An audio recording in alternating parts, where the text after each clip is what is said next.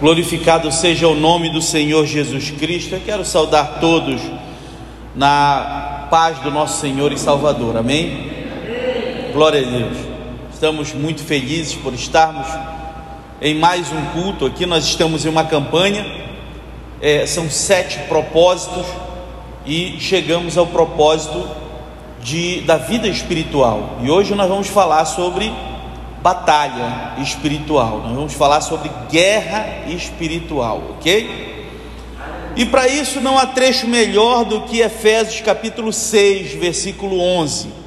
Efésios capítulo 6, versículo 11. Glória a Deus. Efésios no capítulo 6, versículo 11. Louvado seja o nome do Senhor Jesus. A palavra do Senhor assim nos diz: Efésios no capítulo 6, versículo 11 ao 13, diz assim: Revestivos de toda a armadura de Deus, para que possais estar firmes contra as astutas ciladas do diabo, porque não temos que lutar contra a carne ou contra o sangue, mas sim contra os principados, contra as potestades, contra os príncipes das trevas deste século contra as hostes espirituais da maldade nos lugares celestiais. Portanto, tomai toda a armadura de Deus, para que possais resistir no dia mal, e havendo feito tudo isso, ficar firmes. Repita comigo essa parte final. E havendo feito tudo, repita comigo. E havendo feito tudo, mais uma vez, e havendo feito tudo, quem está firme no Senhor Jesus, dá um glória a Deus. Levanta a mão e sente a presença, porque Ele é a nossa rocha inabalável. Glória a Deus. Podeis assentar. O invisível, meus queridos irmãos, não deixa de ser uma realidade. Em um mundo, cada, obrigado, em um mundo cada vez mais materialista, a tendência desse mundo é acreditar no materialismo histórico e dialético, que prega que tudo aquilo que não pode ser comprovado cientificamente não existe. No entanto, nós cremos no invisível, nós cremos naquilo que está na Bíblia. E eu vou te provar isso. Gênesis capítulo 1, versículo 1 diz: No princípio criou Deus os céus e a terra eu encontro aqui um Deus que, apesar de invisível aos nossos olhos, ele dá origem a tudo que se pode ver e tocar no mundo material. O invisível dando origem a tudo o que é visível. Diga comigo, eu não vejo, mas eu sinto. Mais uma vez, eu não vejo, mas eu sinto tudo aquilo que é visível tem no invisível a sua origem. Alguém algum dia planejou estar aqui, planejou, organizou e preparou tudo isso. Alguém chegou e colocou os olhos aí na frente e no meio desse mato abriu o espaço de impor o terreno e fez isso acontecer e construiu essa igreja que nós estamos debaixo. Tudo o que é visível surgiu no invisível, surgiu de um plano, surgiu de um projeto. Tudo que vemos surgiu de uma ideia, de uma vontade, partiu de um projeto do invisível. O invisível é maior do que o que é visível, e no invisível você é maior do que isso. Você é bem maior do que você pode imaginar. No invisível, esse culto é maior do que nós podemos ver. No invisível, os teus sonhos são bem maior do que você consegue dimensionar. Glória a Deus, aleluia. Deus, Ele constitui o homem em quantas partes? Três.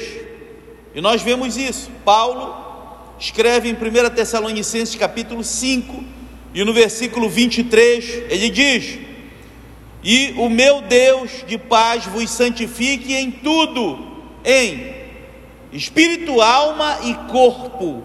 Vamos repetir as três partes do todo humano: espírito, alma e corpo. E diz mais: sejam plenamente conservados. O que eu estou dizendo é o que eu encontro aqui. Eu encontro dessas três partes, duas partes do meu todo que eu não vejo, mas que são muito essenciais, mais do que o próprio corpo, que é a alma e o espírito. Duas partes da minha plenitude são invisíveis. Duas partes da minha plenitude são eternas. E eu digo que a parte imaterial é mais importante que a parte material porque ela é eterna. E o que nós fazemos aqui nessa vida é que vai dar o rumo para essa nossa parte eterna. É por isso que em 2 Coríntios capítulo 4, versículo 18, Paulo nos recomenda: não nos abstenhamos com o que se pode ver, mas sim com o que não se pode ver, porque o que se pode ver é temporário, mas o que não se pode ver é eterno. Glória a Deus. Vocês entenderam a importância? A importância, esse corpo, ele está limitado a esse lapso temporal pequeno que nós chamamos de vida, que vai entre o nascimento e a morte. Esse pequeno lapso de tempo entre a vida e a morte está entre duas grandes eternidades, uma antes e outra depois. A eternidade que vem depois vai ser direcionada por esse pequeno intervalo, e é você que vai direcionar para onde vai a tua alma, para onde vai o teu espírito. Por isso é tão importante nós atentarmos para aquilo que é essencial. A única parte que pode ser vista e tocada é o corpo, mas sem os outros dois, o corpo se torna cadáver, não tem essência. E hoje nós vamos falar exatamente sobre isso, sobre o espírito e a importância. Por quê? Porque se nós compararmos entre 70% da nossa composição plena, que é espírito e alma, com 30% que é o corpo, você vai ver que o corpo ele é o único que cansa. O espírito e a alma não cansam. O espírito e a alma não envelhecem. O espírito e a alma não enfraquecem, não tem rugas, não sente as dores que este corpo material sente. Jesus mesmo deixou bem claro que o nosso corpo é a parte visível, corpo, a parte visível é a parte mais fraca. Mateus 26, 41 diz: Vigiai e orai, porque o espírito, ou seja, a parte invisível, está pronto, mas a carne, a carne, a parte, a parte tocável, a parte tangível, mas o corpo, a carne, é fraca. Então ele deixa bem claro aí a importância de que nós devemos cuidar principalmente do nosso espírito. Cuide da, do, da parte material, do espírito, da alma. Se nós quisermos transformar o nosso mundo, se nós quisermos transformar o nosso mundo, você terá que primeiro transformar o que é invisível o que é espiritual. Por isso a pastora Berenice acabou me antecedeu, falou sobre Romanos 12, versículo 2. Não vos conformeis com este mundo, mas transformai-vos pela renovação do vosso entendimento, para que experimenteis qual seja a boa, perfeita e agradável vontade de Deus. Quando você mexe no invisível, tudo o que é visível se transforma, como uma consequência natural. O invisível é o principal, o invisível é o maior, o invisível é o mais forte e é o que é capaz de transformar. E uma guerra, ela só começa a ser vencida pelo invisível. Uma guerra ela só começa a ser vencida, ela só começa a alcançar, transformar aquilo que é sonho em realidade, mas começa primeiro pelo invisível. E falar em guerra, uma guerra, uma guerra começa pelo invisível, e vou, eu vou provar isso para vocês aqui, com o que nós lemos lá em Efésios, aliás, em 1 Samuel capítulo 17, um trecho que é bastante conhecido por nós, mas que hoje a gente vai dar aqui uma, uma atenção bastante especial. Vamos fazer uma abordagem bem diferente acerca do que é o invisível e de como isso pode nos afetar. E eu peço que vocês redobrem a sua atenção e leiam com calma. O nosso dever de casa hoje vai ser ler 1 Samuel capítulo 17. 1 Samuel capítulo 17 vai ser o seu dever de casa hoje, tá bom? Leia esse capítulo para que você possa. Obrigado. Louvado seja Deus. Para que você possa entender, para que você possa entender o que acontece no plano espiritual. Glória a Deus. 1 Samuel 17 fala sobre a batalha de Davi e Golias. Mas nós vamos abordar aqui detalhes que você vai ver que nessa história, apesar de ser uma história que a gente ouve desde criança, tem muitos detalhes que passaram batido. Tem muitos pequenos detalhes e que vão nos trazer informações e vão nos trazer lições importantes nessa noite. Primeiro lugar, nesse trecho, nesse capítulo, a Bíblia descreve um homem que não acreditava em Deus. Um homem chamado de Golias, que nunca conheceu a Deus, nunca foi amigo de Deus, mas que conhecia bastante as estratégias de guerra. A Bíblia diz que ele era um experimentado guerreiro.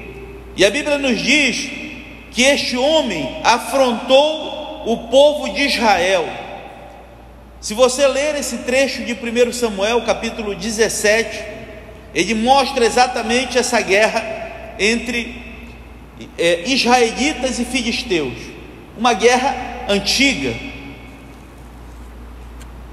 Nesse momento que nós, que nós lemos aí do capítulo 17, a Bíblia começa dizendo que durante 40 dias esse gigante, porque a Bíblia o descreve com seis côvados e um palmo, transformando para a nossa para o nosso cálculo de métrica é mais dá mais ou menos 2,83 metros, ou seja, quase 3 metros de altura.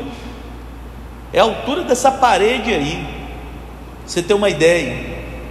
O homem provindo de Gade, um guerreiro experimentado. No entanto, a Bíblia diz que durante 40 dias, sem tocar em ninguém, sem usar a sua lança, sem ter puxado a sua espada para matar ninguém, ele não bateu e nem destruiu, nem matou nenhum israelita, e ele estava vencendo durante 40 dias o exército.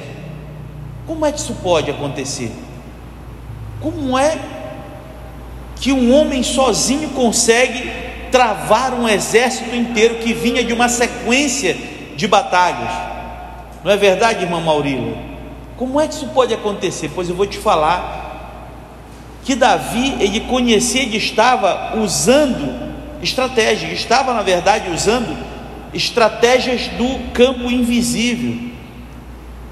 Golias apesar de não ter matado nem o israelita, e a Bíblia não fala em, em nenhum outro trecho sobre uma batalha que ele venceu, limita-se somente a dizer que ele era experiente, e sem dar nem um soco em ninguém, ele perturbava uma nação inteira e fazia uma nação inteira tremer diante dele sem bater em ninguém, sem matar ninguém, ele paralisou uma nação. É porque Golias ele usava estratégias do mundo invisível. Ele atingia a mente daquelas pessoas de uma maneira muito forte. Eles estavam hipnotizados pelo medo, pelo grito, pela forma como ele se impunha. Outro dia eu estava até vendo um, um vídeo, né? Um vídeo interessante. A pessoa fez um quadrado no chão e estava em uma estação de metrô. E no, na primeira parte, ele dizia assim: as pessoas iam passando e dizia, por favor, não, não pise no meu quadrado. Ele fez um quadrado e ficou dentro do quadrado, um quadrado grande assim. Aí ninguém respeitava e passava, ignoravam ele. Isso foi um teste social. Na segunda vez em que ele aparece, ele foi para um outro trecho e começou a gritar e dizer: Não pisa no meu quadrado, não pisa. E todo mundo se afastava, todo mundo rapidamente. Era um quadrado ali imaginário que ele criou, mas ele gritava com imposição: Respeite o meu quadrado, não entre aqui. Todo mundo teve uma pessoa que pisou e pediu: Desculpa, me desculpa.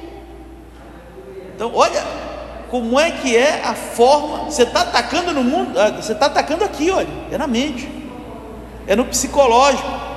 Irmãos, a mente das pessoas, ela é muito forte, e muitas pessoas sabem usar isso muito bem. E quando sabem usar, especialmente quem tem mente fraca, vira marionete na mão de trapaceiros, na mão o mundo está cheio de 171, né? eles falam assim, 171, que é o, o artigo do Código Penal que se refere ao estelionato. O mundo está cheio. A, a, a, eu, eu que trabalho na justiça posso te afirmar: se você deixar um estelionatário falar, já era, acabou. Porque o poder que ele, ele hipnotiza é, é, um, é um efeito hipnótico, e não tem para o para o estelionatário. É rapidamente. Naqueles cinco minutos que você fica hipnotizado, ele pega o teu cartão, ele tira o teu dinheiro, ele faz você fazer as piores besteiras e depois que você acorda do transe é que você vai entender o quanto que você foi enganado. Poder da mente. É, Golias sabia muito bem do poder da mente. E o que é que ele estava falando? O que é que ele estava fazendo? Havia um vale que separava Israel dos filisteus. A Bíblia diz, lá em 1 Samuel 17, que os filisteus estavam de um lado desse vale, do vale de Socó, na região de Azeca, lá em Judá. E do outro lado estava o vale do Carvalho, onde estavam os israelitas. E durante 40 dias, aquele gigante descia ali naquele vale e vinha impondo, ele tinha estratégias. A Bíblia diz: olha a descrição, se você for ler, quem é, puder, leia comigo, né, a descrição que está lá em 1 Samuel, no capítulo 17, a partir do versículo 5. Olha como é que ele, olha a descrição, olha como ele se aparecia para aquele exército. Trazia, Golias, né, trazia na cabeça um capacete de bronze e vestia uma couraça escameada de bronze, cujo peso era de cinco mil ciclos. Eu fiz esse cálculo: cinco mil ciclos dá algo em torno de 57 quilos. 57 quilos era só o peso da sua couraça. Trazia grevas de bronze nas pernas e um dardo de bronze entre os ombros. A haste da sua lança era como o era como o eixo de um tear, e a ponta de ferro da sua lança pesava 600 ciclos, ou seja, só a ponta da lança de Golias pesava algo em torno de 6,5 kg, tá? Convertido para a nossa medida. E diante dele ia um escudeiro, que era para passar aquele ar de imponência, né? Era para passar aquele ar de força, de poderio. Parou, clamou às tropas de Israel e disse: porque saístes a ordenar a batalha. Sabe o que ele gritava? Sabe o que ele gritava todo dia? Ele ia lá e gritava: Escolhei dentre vós um homem que desça para lutar comigo. Se ele puder pelejar comigo e me ferir, nós seremos seus servos, seus escravos. Porém, se eu vencer e eu ferir, então sereis nossos escravos e nos servireis. Era isso que ele ia falar. Um homem daquela altura, com um escudeiro na frente, com uma lança de seis quilos e meio, soma mais 57 da sua couraça, da inacreditáveis 64 quilos que ele carregava só no corpo. Era uma máquina de guerra, era igual um tanque de guerra. E ele vinha e todo mundo estava paralisado. A Bíblia descreve o medo que tinha tomado o exército. Isso fica bem claro em 1 Samuel, capítulo 17, versículo 11. Diz que os israelitas espantaram-se e temeram muito inclusive o rei Saul. Todo mundo, olha, o medo havia dominado aquele arraial. O medo havia dominado aquele arraial. Essa é uma estratégia antiga do inimigo. Nós estamos falando sobre vida espiritual, irmão. E eu estou te falando aqui porque se você entrar numa batalha espiritual com medo, você já entra derrotado. Nós fomos expulsar um demônio. Berenice sabe disso. Já contei aqui uma vez, vou voltar a contar essa experiência. Uma, tinha terminado uma convenção e nós, é, os pastores ainda estavam todos aqui em Macapá. Nós estávamos é, saindo ali da catedral, recebi uma ligação e perto, no município perto daqui, eu recebi uma ligação de alguém dizendo: Pastor, tem alguém que está terrivelmente demoniado. Tem dois jovens que estão terrivelmente demoniados. E a gente precisa do apoio. Eles já botaram até o padre para correr daqui. O negócio está feio, pastor. Corra para cá. E eu peguei então, convidei um outro pastor. Nós fomos no carro desse outro pastor e mais eu e mais quatro pastores daqui quatro pastores, cada um de um campo diferente. Pegamos a estrada, no meio do caminho paramos, oramos, dobramos os nossos joelhos.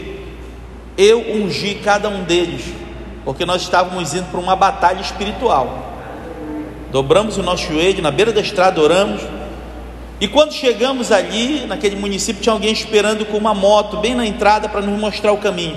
Fomos entrando num ramal, entra, entra, entra, entra para cá, para lá, para lá chega numa comunidade que não tinha energia, uma comunidade isolada, na beira de um rio, uma região longe, longínqua, não tinha internet, não tinha luz, não tinha nada, nunca tinha ido ali naquele lugar.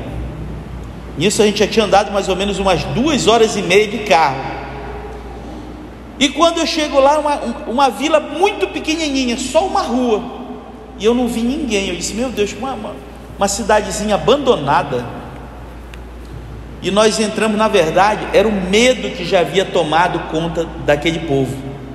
Eles estavam na mente que quem pisasse na rua caía em possessão demoníaca. E nós chegamos ali, quando eu olhei para trás para ver o meu guia, cadê ele? Já tinha ido embora. Só veio deixar a gente, sumiu. E aí então apareceu um corajoso lá para nos receber. Eu perguntei: cadê esse povo? Me disseram que tem dois endemoniados aqui. Ele disse: Dois? Tem doze. Falei: Será que eu escutei errado? Dois? Pastor, tem doze endemoniados aqui. Eu disse, Meu Deus, onde é que eles estão? Estão ali dentro daquela casa, mas eu não vou lá, não, pastor.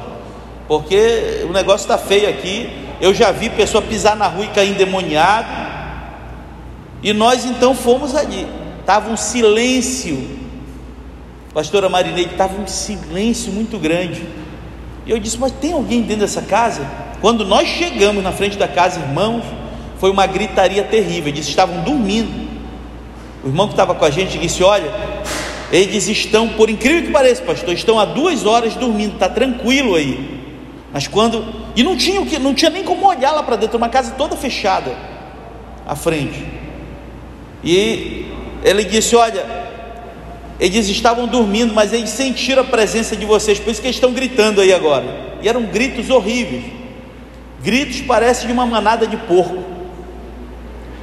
E naquele momento ali, olha, olha só, a gente está preparando para entrar. naquele momento, o medo alcançou um dos nossos pastores, que por questão ética, claro, não vou citar aqui, mas não pense você, tem que estar preparado, porque até pastor sofre medo, sim, é humano. E ele balançou a perna. E quando nós conseguimos autorização, que entramos na casa, né, que a, abrimos a porta, aí que a gente veio ver o cenário horrível que estava lá dentro.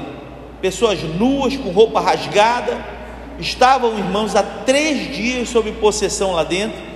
Eles só colocavam comida por debaixo da porta e água. Eram gritos horríveis que eles gritavam lá de dentro.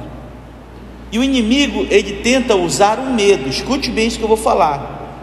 Quando você for para uma batalha espiritual, você tem que estar preparado espiritualmente, com a vida consagrada, não vai de qualquer jeito. E principalmente afaste da tua vida qualquer tipo de medo. Que o inimigo vai sentir quando se você pisar naquele campo de batalha com medo. E é no medo que ele vai crescer e vai te envergonhar. Mas se você tiver alicerçado e crendo em quem você, quem te enviou ali, você não vai bater boca, você não vai perder tempo, você vai chegar e cumprir o ide do Senhor. Você vai chegar, estender as tuas mãos e vai manifestar da tua vida a presença do Espírito Santo e almas serão libertas. E veja, nós estávamos ali então em meio àquela situação e quando o, o, o, príncipe, um dos, dos endemoniados chegou na porta e olhou para o pastor e disse: Tu não pisa aqui. Ele percebeu que ele estava com medo. Tu não pisa aqui. Ele já estava já temeroso, aí começou a se tremer mais ainda. Tá, enfraqueceu, perdeu a batalha. E nós entramos, nós outros, eu e mais três. Um ficou do lado de fora. Entramos eu e mais três irmãos Coisas horríveis vimos dentro daquela casa. Eu vi uma pessoa andar, uma menina de 15 anos. Ela andava com as mãos viradas, rápido, parece uma aranha. Ela me olhava de cabeça para baixo, o cabelo caído, me olhava virada, né? Com a cabeça virada. E corria muito rápida. Como é que uma pessoa tem uma agilidade de andar com o corpo curvado com as mãos no chão e com os pés de quatro, inverso. E eu vi aquela mulher subir em cima da mesa desse jeito rápido e me olhou. E ela olhou e disse assim: Eu vou destruir o sonho dos teus três filhos, do Gabriel, do Miguel e da Larissa. Falou para mim. Eu nunca havia pisado naquele lugar. Não brinque, irmão. O negócio é sério. Quando o pastor que já estava com medo lá de fora, que ele viu isso, que eu nunca estive naquele lugar, uma, uma pessoa que eu nunca tinha me visto, nunca citar o nome dos meus três filhos, claro que aqui tem dois caminhos. Qual é a ideia do inimigo? É, é enfraquecer a tua fé, é te colocar no medo. Mas quando você está alicerçado e você sabe que ele é o pai da mentira, e que você está ali em nome do Todo-Poderoso Jesus de Nazaré, eu não fui para ouvir a afronta do inimigo.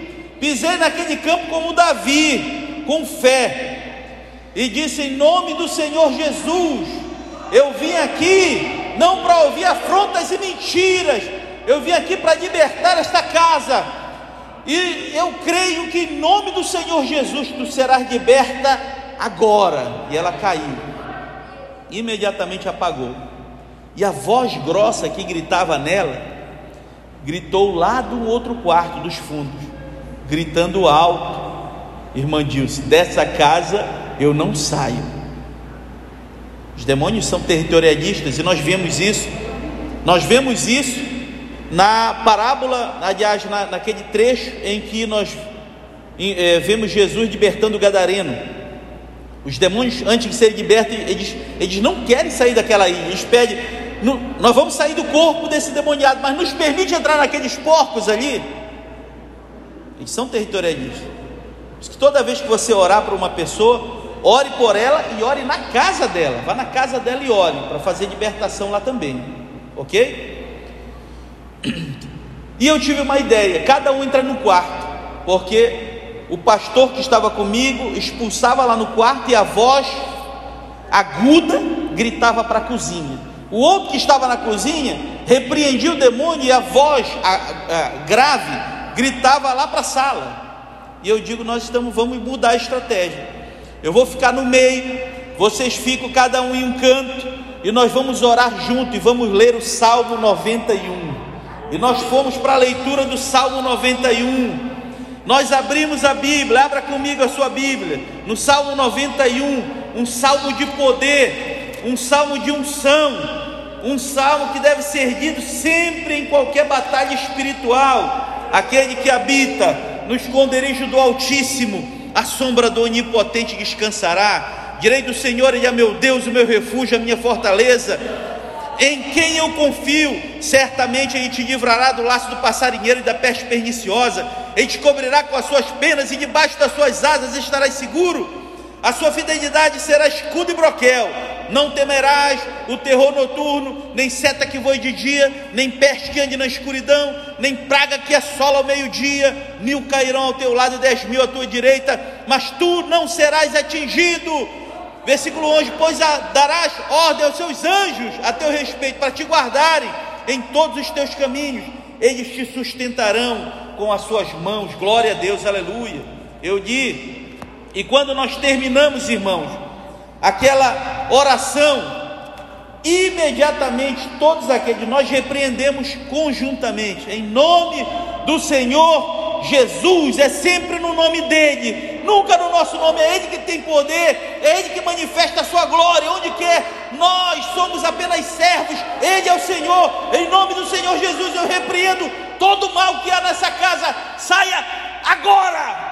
E todos os doze caíram imediatamente. Ainda teve um incidente que aconteceu, irmã Darcilena. Antes que nós entrarmos na casa, tinha um jovem lá. De uma, ah, deixa eu entrar com vocês, eu sou do reteté, eu piso na cabeça do demônio, eu ponho a minha mão, o demônio cai. Falei, não te conheço, não vou, não quero que, o senhor, que você entre conosco. E o jovem insistia: Eu sou do poder, pode ter certeza, pastor, estou preparado, estou com a vida ungida. O senhor vai ver na hora que eu estender minha mão, o demônio vai cair. Eu digo: Não, mas eu não consigo pedir, né? Se a pessoa tem livre-arbítrio, quando ele entrou na casa, ele caiu em possessão na hora. E já não eram mais 12, agora eram 13 endemoniados. E todos foram libertos naquele escute. Depois, quem quiser saber no particular, me procure que eu vou dizer qual foi essa comunidade. Eu não vou falar aqui, claro, porque nós estamos em uma transmissão aqui também, e por uma questão de ética, nós nunca revelamos essas coisas. Naquele dia, quando todos foram libertos, nós saímos dali, mão em mão, sabe? Aquela fila, e fomos levar para a nossa igreja, para uma igreja que tem lá. Oramos dentro daquela igreja e todos aceitaram a Jesus, tá? Todos aceitaram Jesus, e não somente ele, os da sua família também. E depois disso, nós terminamos o culto e fomos comer peixe lá atrás da igreja, à luz da lua, e eu tenho essa foto guardada até hoje, com esses 13 ex-endemoniados, libertos, comendo peixe conosco atrás da igreja. Deus, Ele pode, mas não pode haver espaço na tua vida para o medo, porque senão ele entra e domina. Davi, ele percebeu que todos estavam amedrontados ali naquele meio.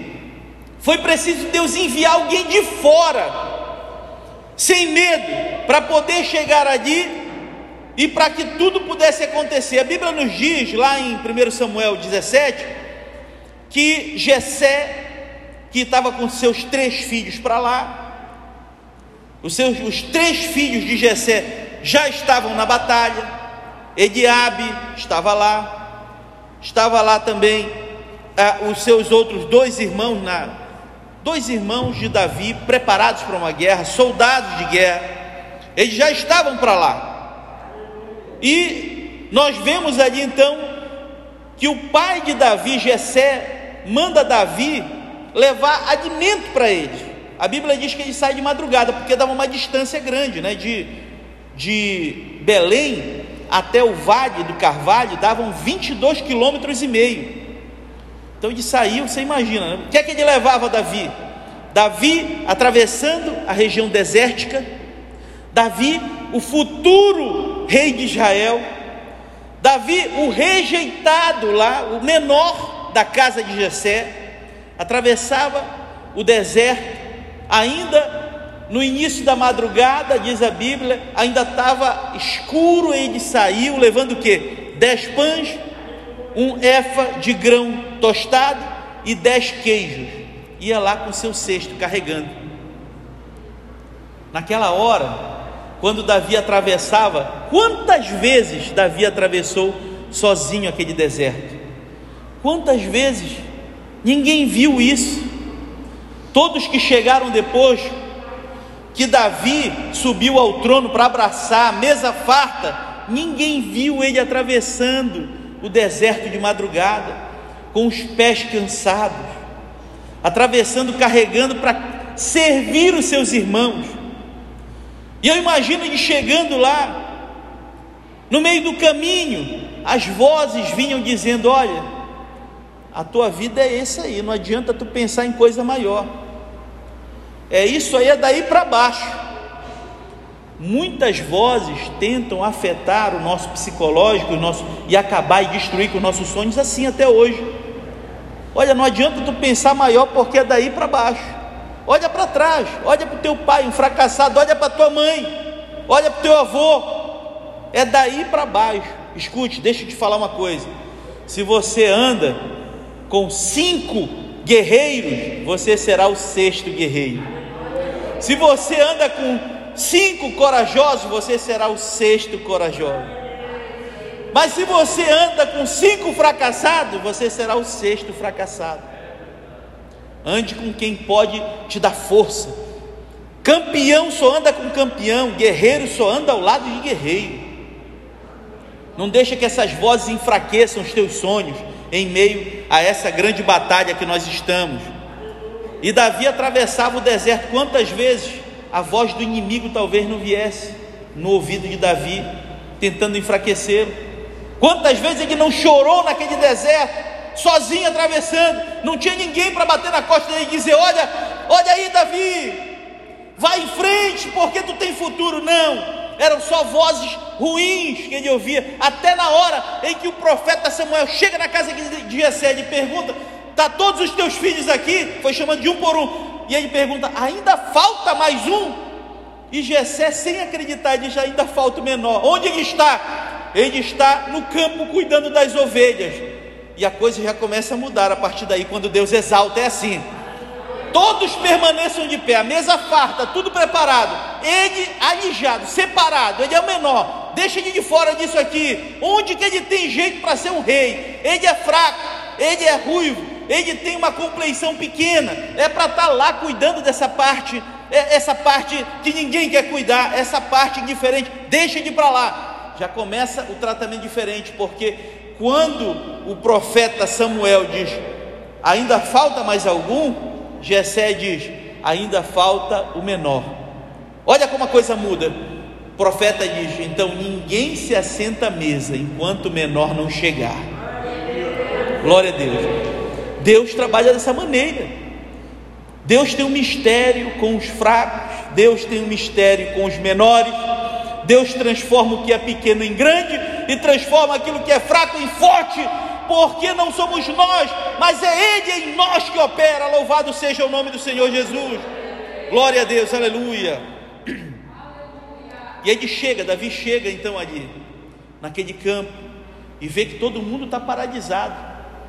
A Bíblia diz então que ele chega lá, entrega a carga que ele trouxe para o guarda da bagagem e todo mundo está paralisado, está um ar, parece que todo mundo está anestesiado pelo medo. Quando todos os soldados, os homens de Israel, viram aquele homem, está lá no versículo 24, fugiam diante dele, já nem tremiam, mas fugiam diante dele. O medo já estava maior, fugiam diante dele e, tem, e temeram grandemente. Mas Deus enviou alguém de fora alguém que não estava contaminado pelo medo e nem se contaminaria, porque ele sabe em quem está firmada a sua fé. Louvado seja o nome do Senhor Jesus. Sabe o que Davi falou para aquele gigante quando viu? Está lá no versículo 26. Quem é esse incircunciso filisteu para vir afrontar o exército do Deus vivo? É isso que Davi, olha, veja que essa palavra ela afetou e começou, ouviu isso Ediabe, o seu irmão mais velho, e está lá no versículo 28, ele pergunta: Ei menino, por que, que tu desceu aqui? Com quem foi que tu deixou as poucas ovelhas que o teu o nosso pai te deixou para tu cuidar lá no deserto? Está lá no versículo 28, leia. Bem conheço a tua presunção e a maldade do teu coração.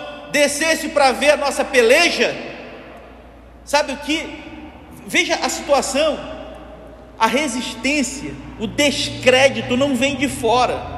O descrédito vem do próprio irmão dele é o primeiro a criticar, é o primeiro a dizer: porque tu veio aqui, tu não é preparado. Tu, onde é que estão as poucas ovelhas que o nosso pai deixou para tu cuidar no deserto? Deixou com quem? Ele está dizendo: volta para lá, que aqui não é o teu lugar. No entanto, o que é que a Bíblia diz? Lá no versículo 30, Davi se desviou dele para um outro lado. E é isso que nós devemos fazer. Porque se tu for dar ouvido para derrotado, tu vai começar, ah, é eu não tenho força, eu não consigo. E não demora muito, vão desmoronar toda a tua fé, vai desmoronar todos os teus sonhos. O que foi que Davi fez? Se desviou e foi para o outro lado. E a Bíblia diz então que os soldados levaram ele até Saul Saul vendo aquilo disse para ele: Contra este filisteu tu não poderás ir pelejar com ele, porque tu é ainda muito moço, e ele é um homem de guerra experiente desde a sua mocidade. O que é que ele está dizendo? Tu não tem condição alguma. No entanto, de forma intrépida, Davi se levanta e diz assim: Se não há quem vá, eis aqui o teu servo para ir à batalha. Eis aqui, o menor. Sabe o que é que Saul faz então? Saul pensa, né? E diz: Olha, tu vai, mas bora fazer o seguinte: Saul, enorme, a Bíblia descreve como um homem alto, quase dois metros de altura. Pega aquela, aquela armadura, aquele capacete de bronze enorme, aquela couraça, coloca em cima do menino Davi e fica todo desequilibrado. Você imagina só o que é colocar uma couraça de um, um, um homem de dois metros num, num, menino como aquele ali. E ele, a Bíblia diz que não conseguia nem andar. Ele tira então tudo aqui. Sabe por quê? Sabe o que eu aprendo com isso? Eu aprendo aqui que se ele vence a batalha com os instrumentos e armas que foram dadas por Saul, Saul ia dizer: Tu venceste por causa dos meus instrumentos, por causa das minhas armas. Mas a vitória que Deus vai te dar, você não vai depender de absolutamente nada. Deus vai te mandar e você vai capacitado somente com a fé em Deus. E Ele vai te fazer vitorioso no campo de batalha em nome do Senhor Jesus. A Bíblia diz então que Davi tomou apenas um cajado. O que é um cajado? É um pau que os pastores usavam, cajado. É um pau que ele usava para ir orientando a manada. É para isso que serve o cajado. Cajado na mão, ele foi à beira do ribeiro e pegou cinco pedras lisas e colocou no alforje de pastor que ele trazia, e lançando mão também da sua funda. O que é funda? É um instrumento que era utilizado, era uma espécie de um estilingue, em que se colocava a pedra ali e com aquele fio se rodava, rodava, e quando estava com bastante velocidade, ele soltava aquela pedra e com toda velocidade essa pedra ia e matava animais, era um instrumento de caça. E ele foi apenas com isso. Veja, quando ele pisa no campo de batalha, do outro lado está o gigante Golias. O gigante Golias vem com toda a sua empáfia. O que é empáfia? É orgulho, é arrogância Lá vem ele, com toda a sua jactância, mesma coisa também, orgulho. Lá vem ele pisando forte, arrogante. Sabe o que ele gritava? Sabe que ele estava tentando utilizar a mesma técnica para tentar é, criar medo no coração de Davi, a mesma técnica que ele utilizou, estava utilizando há 40 dias para travar aquele povo de Israel. Tentou usar contra Davi, mas não funcionou, porque Davi sabia em quem estava firmado. Ele olha, o gigante olha para ele e diz assim: desse jeito, eu sou algum tipo de cão para tu vires comigo com pau e pedra? Está lá no versículo 43. E ele continua dizendo a Davi para atemorizar, para tentar desestabilizar Davi: Tu vens a mim, porque hoje eu darei a tua carne às aves do céu e às bestas do campo. O Golias está falando isso para Davi para tentar atemorizar ele. Hoje eu vou te dar a tua carne para as aves do céu e para as bestas do campo. No entanto, Davi estava blindado pela coragem que veio do alto, que fortaleceu o coração daquele jovem. E disse: Davi, tu vens a mim com espada e com lança e com escudo, mas eu venho a ti em nome do Senhor dos Exércitos, o Deus do exército de Israel, a quem tu tens afrontado, hoje mesmo o Senhor te entregará na minha mão. Olha a coragem, olha a intrepidez, e os dois exércitos de cada lado, você tem noção do que representava, de como é que eles estavam torcendo? Dois exércitos ali de um lado e do outro, daquele vale do Carvalho, glória a Deus, aleluia. E a Bíblia diz no versículo 47: saberá toda esta congregação, Davi falando, saberá toda essa congregação que o Senhor salva, não com espada, nem com lança, porque do Senhor é a guerra, e Ele vos entregará nas nossas mãos, e Ele vai te entregar nas nossas mãos, é isso que Ele está dizendo, glória a Deus, aleluia. Ele pegou cinco pedras, mas precisou somente de quantas? Uma somente, uma pedra, e lá vem e lá vem da, eh, Golias pisando forte, preparando, preparando a sua grande lança. E ele vem preparando, né, achando que era fácil. Quando está tudo pronto, dá um passo à frente e prepara as suas cinco pedrinhas, pega apenas uma, glória a Deus, coloca de dentro, e é o Deus de Israel que está segurando a sua mão, e ele roda com força, Tu não me envergonhas, tu não vai me envergonhar nesse campo de batalha, porque eu creio, eu sei em quem eu estou firmado. E ele lança aquela pedra, e aquela pedra com toda velocidade vai. A única parte do corpo que estava descoberta era a fronte, e a pedra se encrava exatamente ali. E a Bíblia diz: veja só, pela força, na, pela, pela, pelas leis da física, ele deveria cair para trás o impacto foi tão tremendo que o desestabilizou de uma forma que ele caiu de cara no chão para frente. E a Bíblia diz que ele, sem uma arma sequer, somente com uma funda na mão e um cajado, ele corre, pega aquela grande espada pesada, puxa, levanta e diz: Em nome do Deus de Israel, a vitória é nossa. Louvado seja o nome do Senhor Jesus. A Bíblia diz que vendo aquilo, que vendo os filisteus, que o seu grande campeão estava morto, se atemorizaram, o feitiço virou contra o feiticeiro, o medo encheu agora os filisteus, o coração dos filisteus, eles saíram correndo e fugiram, e Israel venceu aquela batalha. Entenda isso que eu vou te falar, meu irmão. Fica de pés agora comigo. Nós já estamos terminando. Eu quero te dizer em nome do Senhor Jesus, em nome do Senhor Jesus, creia, nós estamos em uma batalha, nós estamos em uma batalha travada todos os dias, e essa batalha, ela precisa também de uma armadura, você precisa também estar preparado.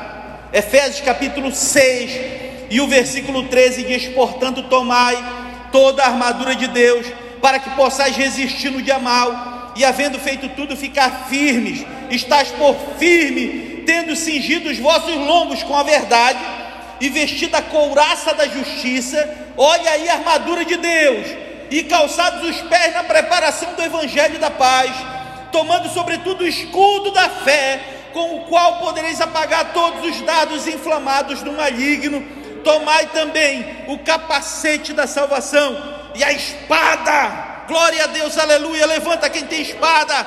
E a espada do Espírito, que é a palavra de Deus. Glória a Deus, aleluia. Orando todo o tempo com toda oração e súplica no Espírito. Louvado seja Deus. Essa armadura que Ele te capacita, que Ele te reveste você não será atingido nessa batalha espiritual. A Bíblia fala que um terço, um terço do céu foi lançado juntamente com Satanás. Quando Satanás se rebelou, quando Lúcifer, o anjo de luz, se rebelou contra Deus, tentando tomar o seu próprio lugar, ele foi dali jogado à terra, juntamente com uma terça parte. Essa terça parte dos anjos, os demônios, os anjos caídos estão por aí fazendo mal, atribulando, levando aquilo que diz João 10, 10. O inimigo das nossas almas, o ladrão não veio senão para matar, roubar e destruir, é isso que eles fazem. Mas eu creio que agora você conhecendo e se revestindo das armaduras que Deus prepara para você, você terá vitória. Feche os teus olhos e vista a armadura espiritual. Glória a Deus, aleluia. Os gigantes que aqui representam os problemas da nossa vida, estão gritando para tentar te amedrontar, para tentar te afrontar, para tentar paralisar os teus sonhos e os teus projetos. Mas você, enquanto isso, está sendo capacitado e fortalecido, avivado e alicerçado na rocha inabalável. Glória a Deus, aleluia. Louvado seja o nome do Senhor Jesus.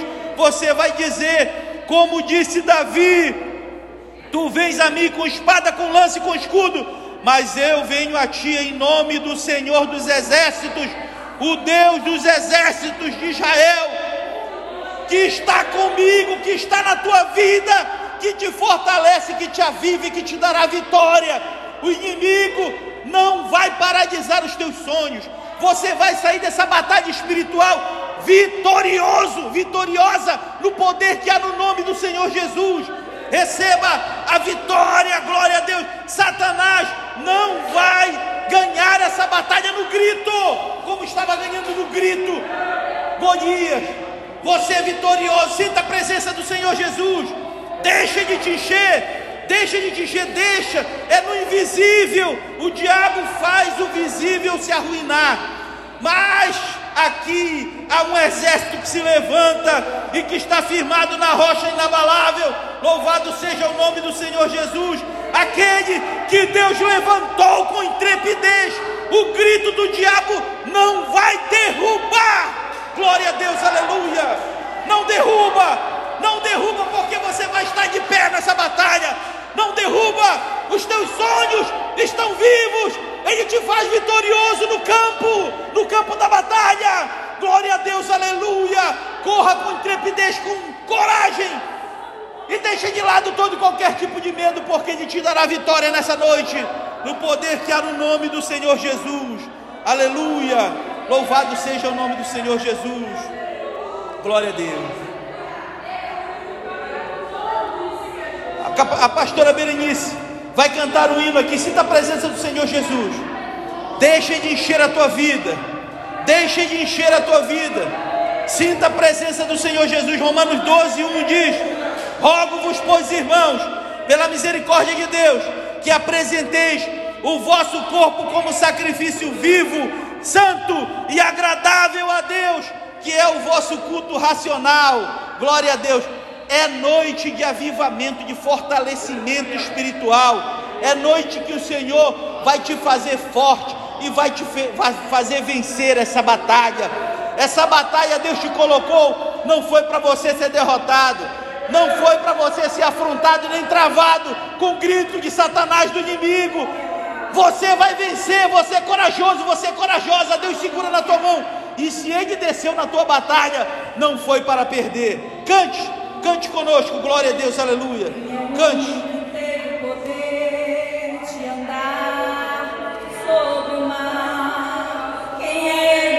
Vem à frente que eu quero ungir a tua vida. Vem à frente aqui. Para que você possa enfrentar e ter vitória sobre as batalhas espirituais. Vem à frente, eu vou te ungir. Vem, vem, vem para você levar essa unção para tua casa. Glória a Deus, aleluia.